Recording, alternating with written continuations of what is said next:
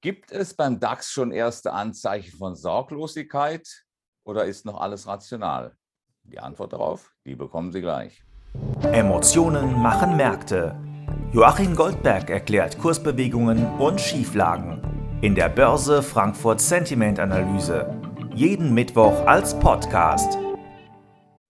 Hallo Joachim, der DAX ist im Vergleich zur Vorwoche nochmal leicht gestiegen, aber die, unsere Anleger haben sich kaum bewegt. Wie erklärst du dir diese Passivität? In der Tat, äh, wenn wir uns angucken, was die institutionellen Anleger gemacht haben, äh, dann brauchen wir nur auf den Börse Frankfurt Sentiment Index gucken. Und wenn die Grafik hier eingeblendet wird, dann sehen wir, dass sich hier so gut wie nichts getan hat. Äh, der Börse Frankfurt Sentiment Index, er geht um einen Punkt zurück auf einen neuen Stand von plus 29. Da ist also zumindest an der Oberfläche nicht viel passiert. Aber wir haben eine äh, gewisse Verringerung bei den seitwärts orientierten Marktteilnehmern festgestellt. In diesem Lager gab es einen Rückgang von 5 Prozentpunkten. Der Vergleich, der verteilt sich recht gleichmäßig auf die Bullen und die Bären. Das heißt also, die Polarisierung ist gestiegen. Aber unterm Strich, was wesentlich ist, die Gewinne im Vergleich zur Vorwoche gab es ja im Prinzip mal 1,8 Prozent zu verdienen, wenn man es ganz geschickt gemacht hat. Äh, die Gewinne waren offensichtlich nicht groß genug, äh, um hier zu großen Gewinnmitnahmen zu verführen, also um hier Positionen glattzustellen oder gar zu drehen. Ist das jetzt eine gute Ausgangslage für den Markt aus deiner Sicht?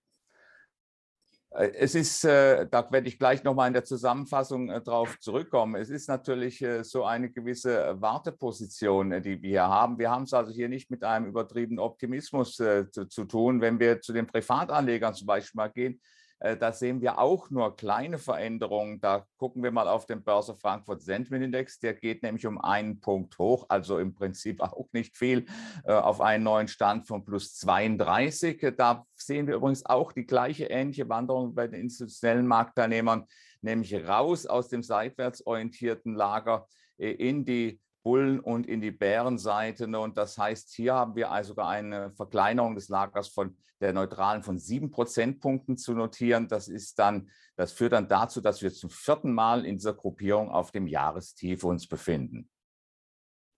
Also unterm Strich, was ist dein Fazit für die nächsten Tage?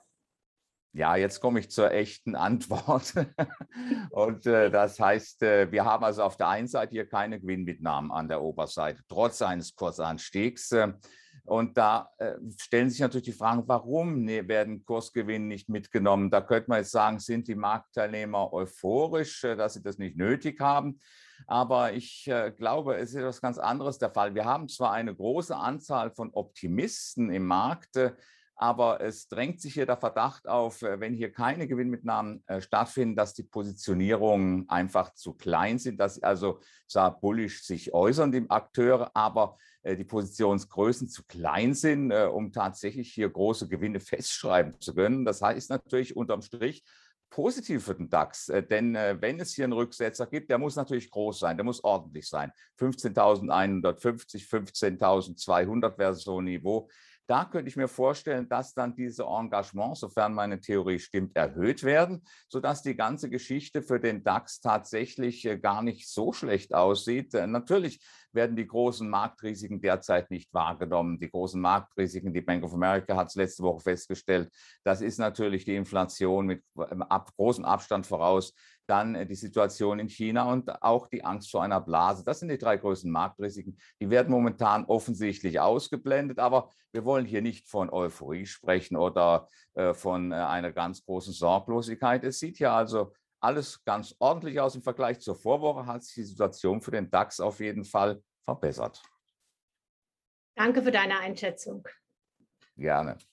Die Börse Frankfurt Sentiment Analyse. Jeden Mittwoch als Podcast. Zum Abonnieren fast überall, wo es Podcasts gibt.